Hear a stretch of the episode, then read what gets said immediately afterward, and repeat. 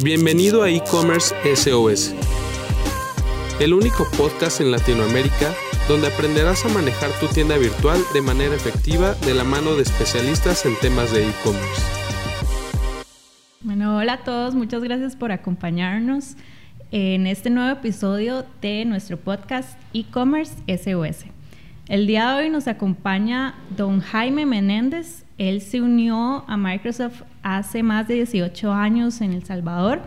Este, eh, y actualmente se desempeña como, este, bueno, está a cargo de la gerencia regional de pequeña y mediana empresa para Centroamérica, Panamá y Venezuela. Además, Jaime es un promotor de la transformación digital, el aprendizaje constante y la diversidad e inclusión como motores de crecimiento. ¿Cómo estás, Jaime?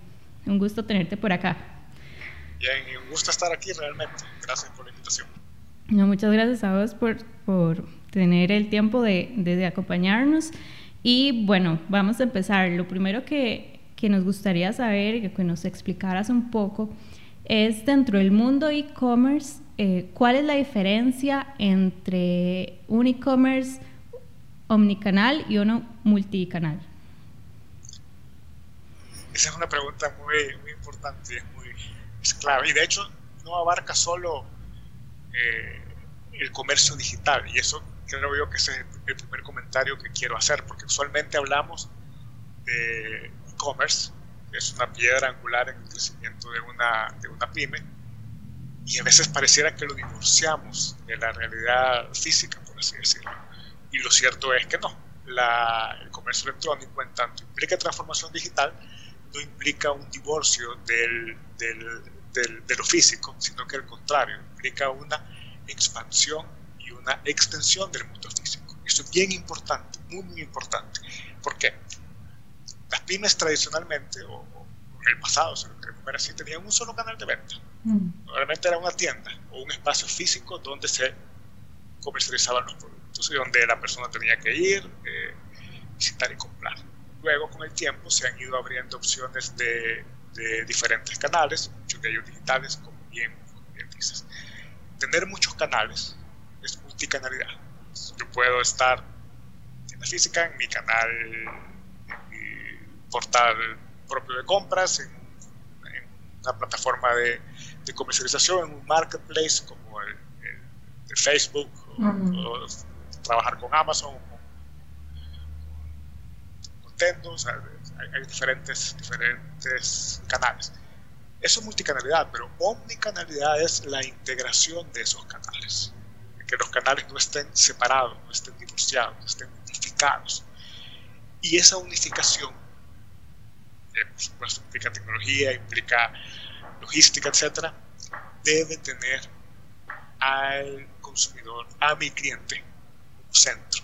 Esto es súper importante y de nuevo vuelvo a lo que decía al inicio, la integración entre el mundo digital y el mundo físico. Yo no voy a poner un ejemplo bien, bien dramático y es el ejemplo de la de cuando uno como consumidor lo ven más como una transacción que como claro. un cliente. Yo entro a un, a un voy, a, voy, a, exagerar, entro a un, a un establecimiento comercial de una gran cadena y entro como alguien anónimo.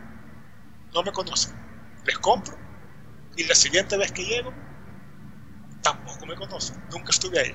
Claro. Hay excepciones, por. En cambio, cuando voy a una pyme, cuando voy a la. A, a, eh, y, y, cuando decimos pymes, pymes de todo, de todo tipo, de todo tamaño. Cuando uh -huh. yo voy donde eh, la persona que me compro frutas aquí a la vuelta de mi casa, cada vez que llego, me conoce, sabe quién soy, sabe que compro, sabe que me gusta, hasta me ofrece más cosas. Porque como consumidor soy el centro de su atención, al menos en ese momento. Entonces, claro. esa misma filosofía debe traducirse hacia nuestros diferentes canales. Por supuesto que dependiendo del tipo de empresa y, de la, y, del tamaño de la empresa y de la naturaleza de la empresa, eso implica cambios, modificaciones, tecnología, etcétera. Pero al final, tener ese continuo de, de, de, de, tener al cliente como centro a través de diferentes canales es lo que hace una omnicanalidad exitosa en el mundo. Ok, y alguien como emprendedor, ¿cómo puede identificar este, cuál, o sea, con cuál irse o... Mira, esa es la pregunta del millón. Claro. si yo soy eh, un emprendedor o un comerciante, tengo una pyme, tengo un negocio. Y yo no tengo la respuesta correcta para todos los casos. Pero sí tengo la opinión de que, primero, lo ideal es estar en múltiples canales y hacer una combinación de forma que, me, pueda tener más alcance. Si yo tengo una, un espacio físico, una tienda física, un espacio más tradicional, pues tiene un alcance limitado. Si yo tengo una infraestructura digital grande, o estoy en un marketplace o estoy en otro sitio de e-commerce, pues eso es un alcance más amplio. Hay otras consideraciones de generación de demanda, publicidad, etcétera, pero pues al final puedo llegar a 20. Entonces, ¿cuál, cuál, cuál es la que yo voy a, voy a, eh, voy a buscar? Como, como, digo, idealmente debería estar en todas, realmente. Por supuesto, no todos son perfectos enemigos de lo bueno, no siempre se puede hacer todo. Por algo tengo que comenzar. Se puede comenzar, creo yo, que dependiendo de cuál es la audiencia a la que quiero llegar y cuál es mi producto. Porque, por ejemplo, si mi producto es un servicio, probablemente la forma en que voy a abordar la parte digital es diferente. Mi capacidad, quizás soy, por ejemplo, alguien que da servicios de, no sé, de, belleza o de well-being, mi capacidad de, ofrecer va a depender de la capacidad instalada que tenga y pues tendré que modular también la cantidad de servicios que pueda atender digitalmente. Y, y, lo digital me va a servir nada más quizás para agendar la cita, por así decirlo. Hay otros componentes ahí que pueden automatizarse también, pero, pero al final la respuesta es, creo yo, es ideal estar en todos. Pero por dónde va a comenzar depende qué es lo que quiero buscar, cuáles son mis objetivos en cuanto a audiencia y alcance. Ok, entonces si estamos hablando de un mayor alcance, estaríamos hablando de un canal omnicanal. Ah, por supuesto, por supuesto. Y hay, y hay, y, y en, en, ese sentido, hay canales que tienen un alcance muy amplio, muy amplio, que incluso tienen servicios que te permiten ir haciendo todavía optimizaciones sobre ese alcance eh, y pues hay que aprovecharlos realmente. Entonces, creo yo que, que, y sobre todo después de la situación que hemos tenido en la pandemia, que ha habido una aceleración en cuanto a la búsqueda de parte de los consumidores en canales digitales, uh -huh. que hay que tener en consideración eso y hay que hacer la apuesta. Ok. Ahorita a marzo, casi abril 2021, ¿cuáles podemos decir que son las tendencias del consumidor de los negocios e-commerce? Mira, eh, la respuesta que hubiera dado hace un año uh -huh. hubiera sido totalmente diferente. Diferente. Yo creo que la pandemia aceleró ciertos comportamientos, desencadenó eh, demanda de ciertos productos, por ejemplo. Yo recuerdo que al inicio de la pandemia, eh, la, la, necesidad que hubo, por ejemplo, de artículos de sanitización, de artículos de higiene fue muy importante. Luego, no es ningún secreto que aumentó, por ejemplo, la cantidad de personas que adquirían servicios digitales para pasar el tiempo libre. O sea, los servicios de streaming, por ejemplo, se dispararon.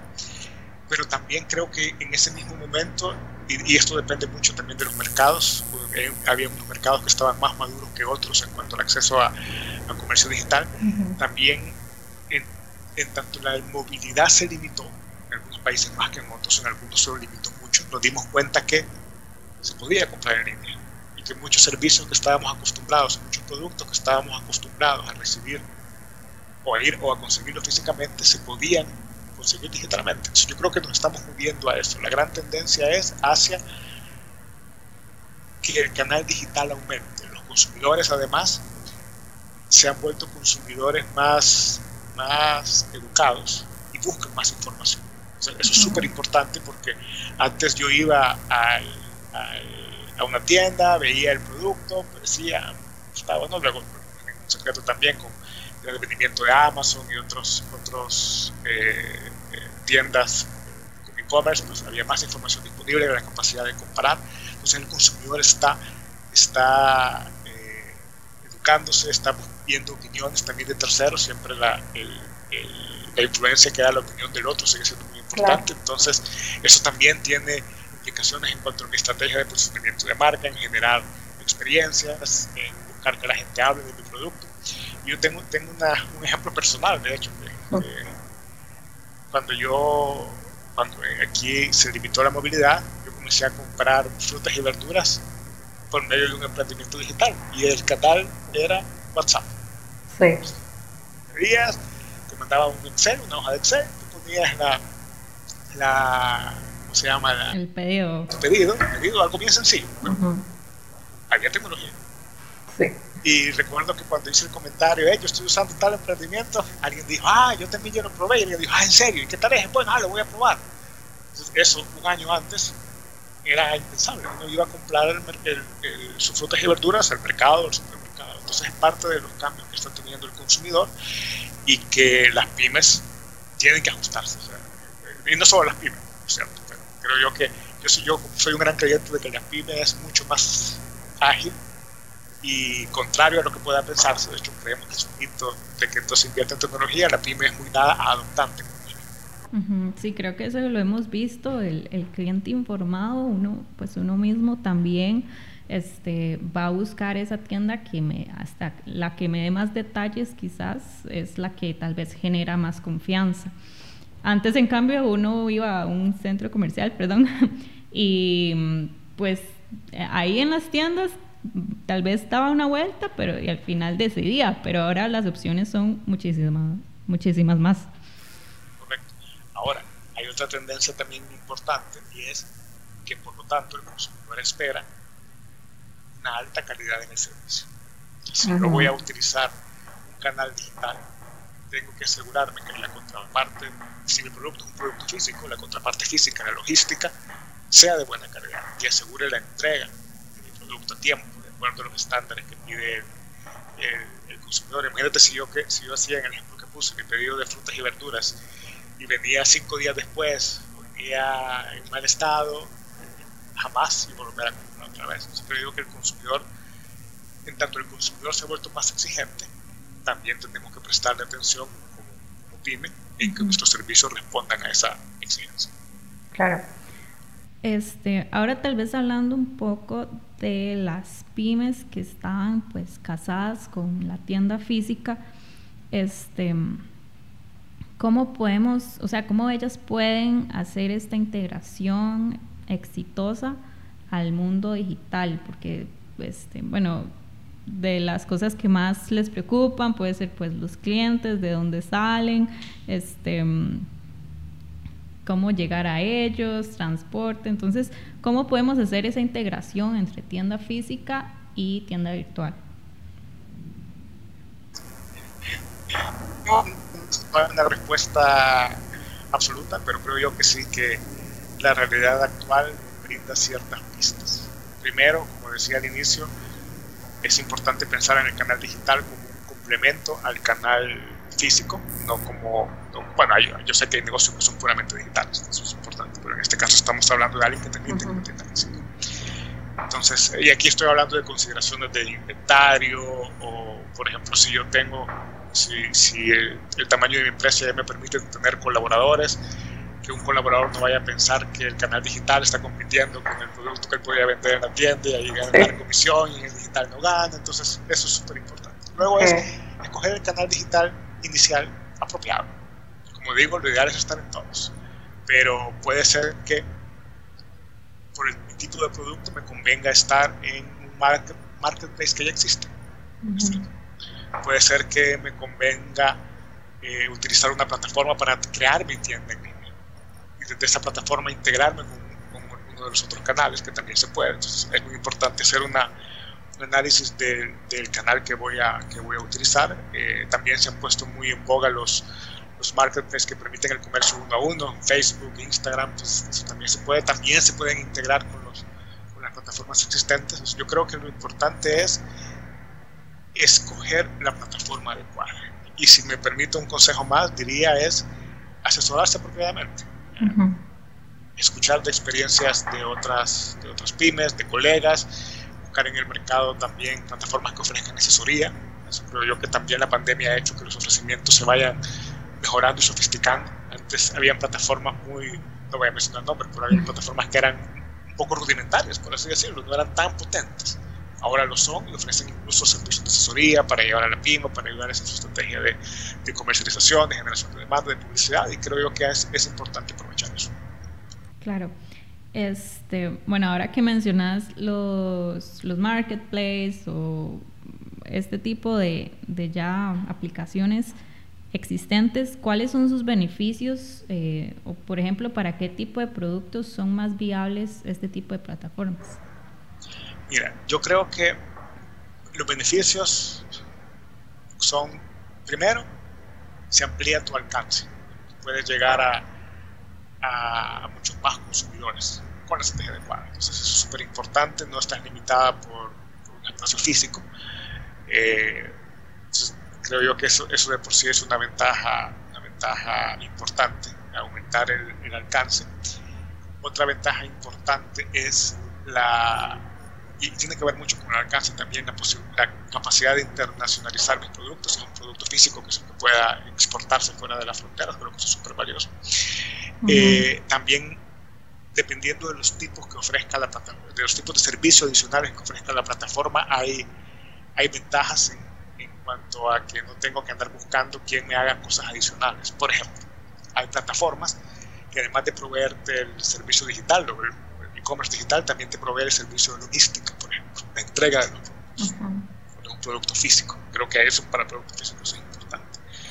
La forma de pagar, por ejemplo, en algunos países eh, más que en otros, prepandemia también la digitalización de los servicios financieros no estaba tan acelerada, no había tantos servicios, estoy pensando un poco en pasarelas de pago, yo sé que en, en Costa Rica se ve mucho, mucho avance, pero no era así en todos los países, entonces una plataforma que te ofreciera eso también era, representaba un valor, valor agregado importante, y la asesoría que te puedan dar, la asesoría eh, para ayudarte a crecer a la empresa, aumentar ese alcance, eh, a hacer más cosas, a integrarte con otros servicios, creo yo que es, es, importante. Yo estaba revisando hace poco pues una plataforma de e-commerce e que además te da la plataforma de, de retail que, que, puedes utilizar en la tienda física y hacer uh -huh.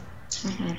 Entonces, algo que fue también muy interesante durante la pandemia, hablando de los servicios agregados que son importantes, es conforme la movilidad se fue, se fue limitando, había una opción clave para un comercio que era el de poder hacer eh, pick-up tú hacías la orden y lo ibas a retirar al comercio. No entrabas al comercio porque claro, estaba sí. limitada. Y había plataformas que, de e-commerce que no tenían habilitada esa opción. Entonces, uh -huh. Pero hubo unas que rápido cambiaron, la pusieron a disposición y eso es una ventaja para mí. Yo me voy a ir donde, donde la plataforma que más servicio me ofrezca.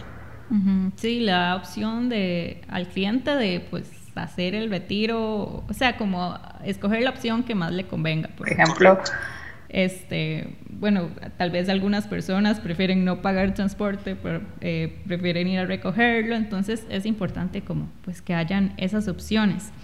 Este, y fíjate que, solo para complementar ese punto, conforme también la pandemia ha ido evolucionando y ojalá pronto salgamos completamente de la situación, los comportamientos de, las, de, de, nosotros como clientes se fueron remodificando. O sea, si antes yo estaba trabajando solo en la casa, pero después regresé a la oficina, eh, entonces ya no podía estar en mi casa esperando recibir un paquete, en la oficina no me lo podían retener, entonces me convenía siempre al local, aunque no quería tampoco exponerme Entonces, lo importante es que las opciones existan para irse acoplando lo que va demandando el consumo.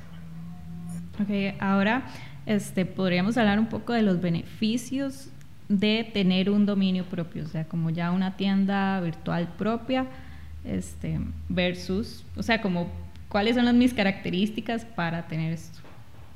Mira, la, la primero, tener un dominio propio es tener tu identidad propia. Uh -huh. Es como tener tu propia tienda. Entonces, estar en un marketplace o estar en un marketplace donde estás, es como estar en un centro comercial. Sí. Es una analogía más clásica y la, claro. Entonces, no es lo mismo bueno, no voy a mencionar marca, pero no es lo mismo la marca de almacenes más prestigiosa de un país abriendo una tienda nueva uh -huh. que una tienda más pequeña aprovechando el tráfico que se genera en un centro comercial. Entonces, creo yo que al final todo depende de la estrategia. Mi recomendación o mi percepción, que coincide con la que dan muchos expertos, es hay que buscar una combinación, hay que buscar siempre la omnicanalidad, hay que aprovechar los beneficios que tiene tener un dominio propio.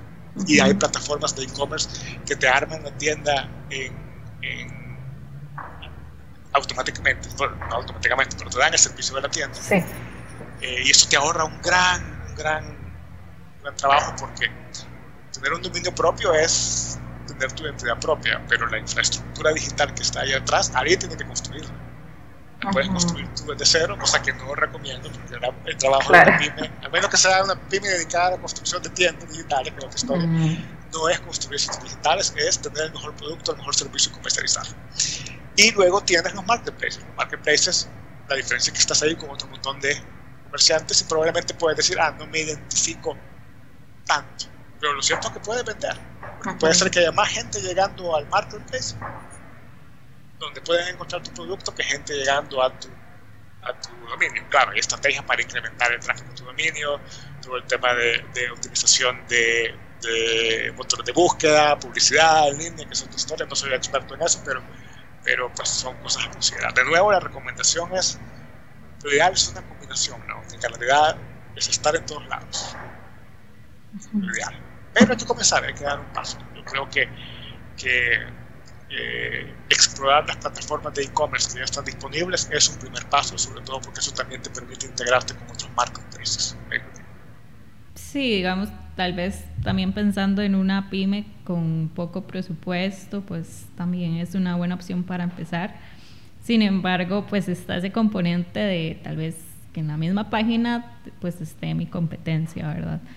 Correcto, correcto, correcto, correcto. Y, y ahí mencionaste un punto importante, voy a aprovechar para comentarlo, es en general las pymes son dadas a adoptar tecnología, aunque no nos demos cuenta. La, solo hecho de, de, utilizar servicios en la nube para guardar tu información, que ya no esté solo en la computadora o en el teléfono, de que se pueda se pierde el teléfono, se pierde la computadora, se pierde la información, ha sido un gran cambio. Hay, hay muchos emprendedores que su oficina es su computadora. Uh -huh. Ya usan servicios en la nube, que son los grandes democratizadores de, de, de, de ese tipo de cosas, como parte de su transformación digital. El uso de una plataforma de e-commerce no es diferente. Y lo que tú dijiste es súper clave. El, la tecnología no es, eso es un mito, otro mito que se ha ido derrumbando.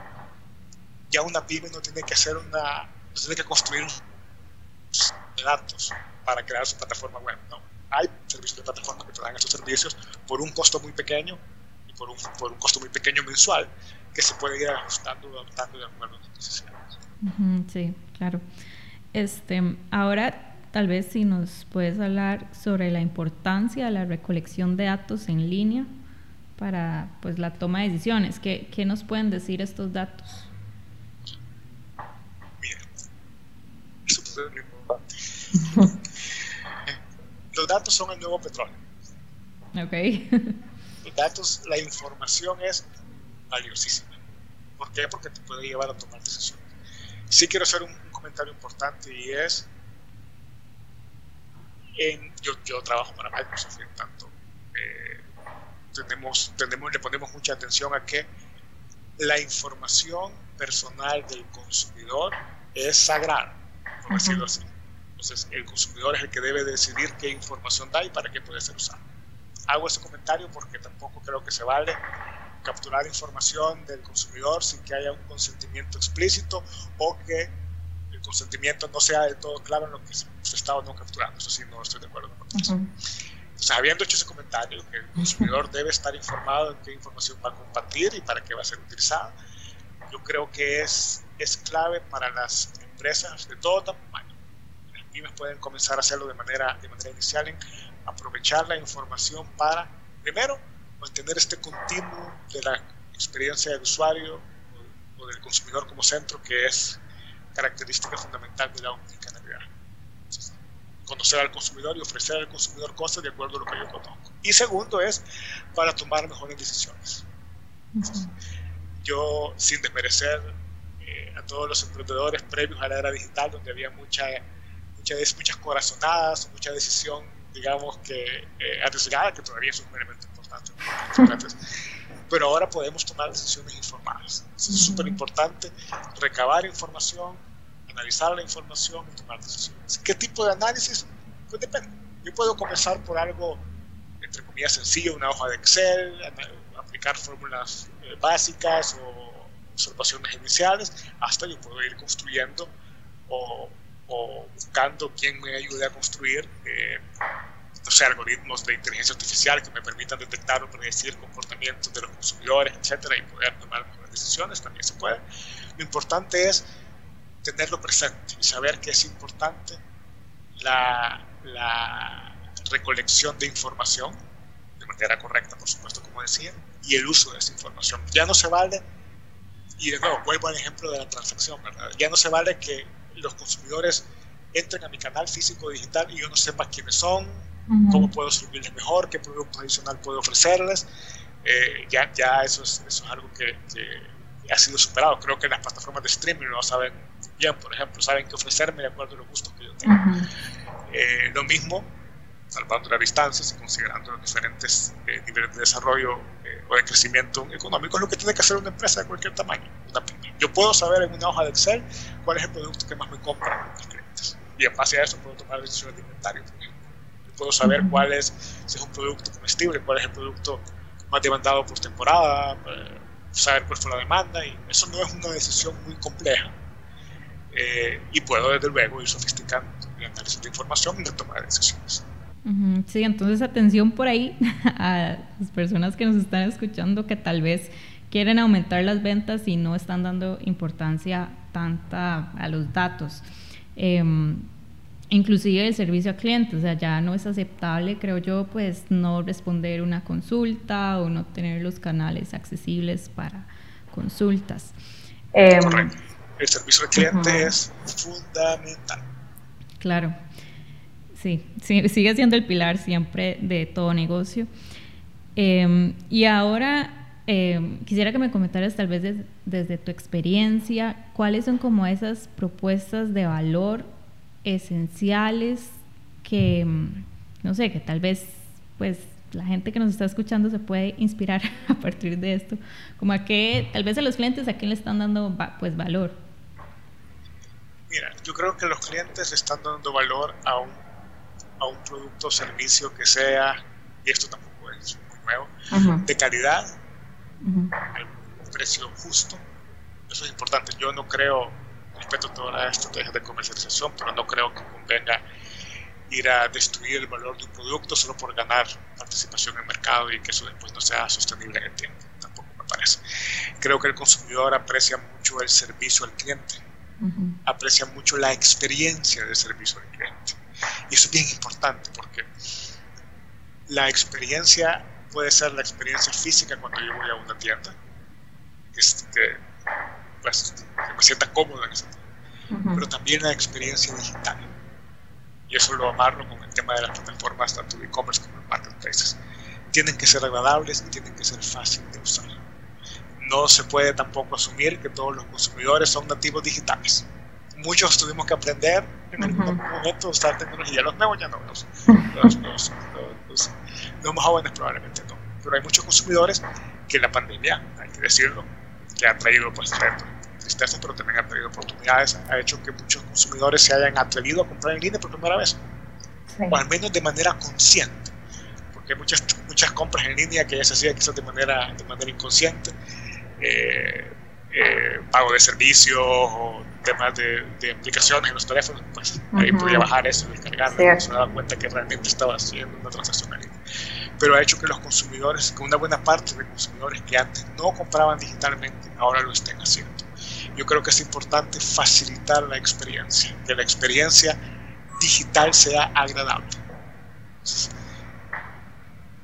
El, el ejemplo que ponía hace un rato escribir por WhatsApp, que me manden un Excel por WhatsApp y tengan que llenar la orden y mandarlo de regreso, funciona, sí funciona. Alguien que usa Excel todo, en su día a día lo va a encontrar súper fácil. Alguien que nunca ha usado Excel en su vida, quizás no tanto. Hay que facilitar eso un poco más.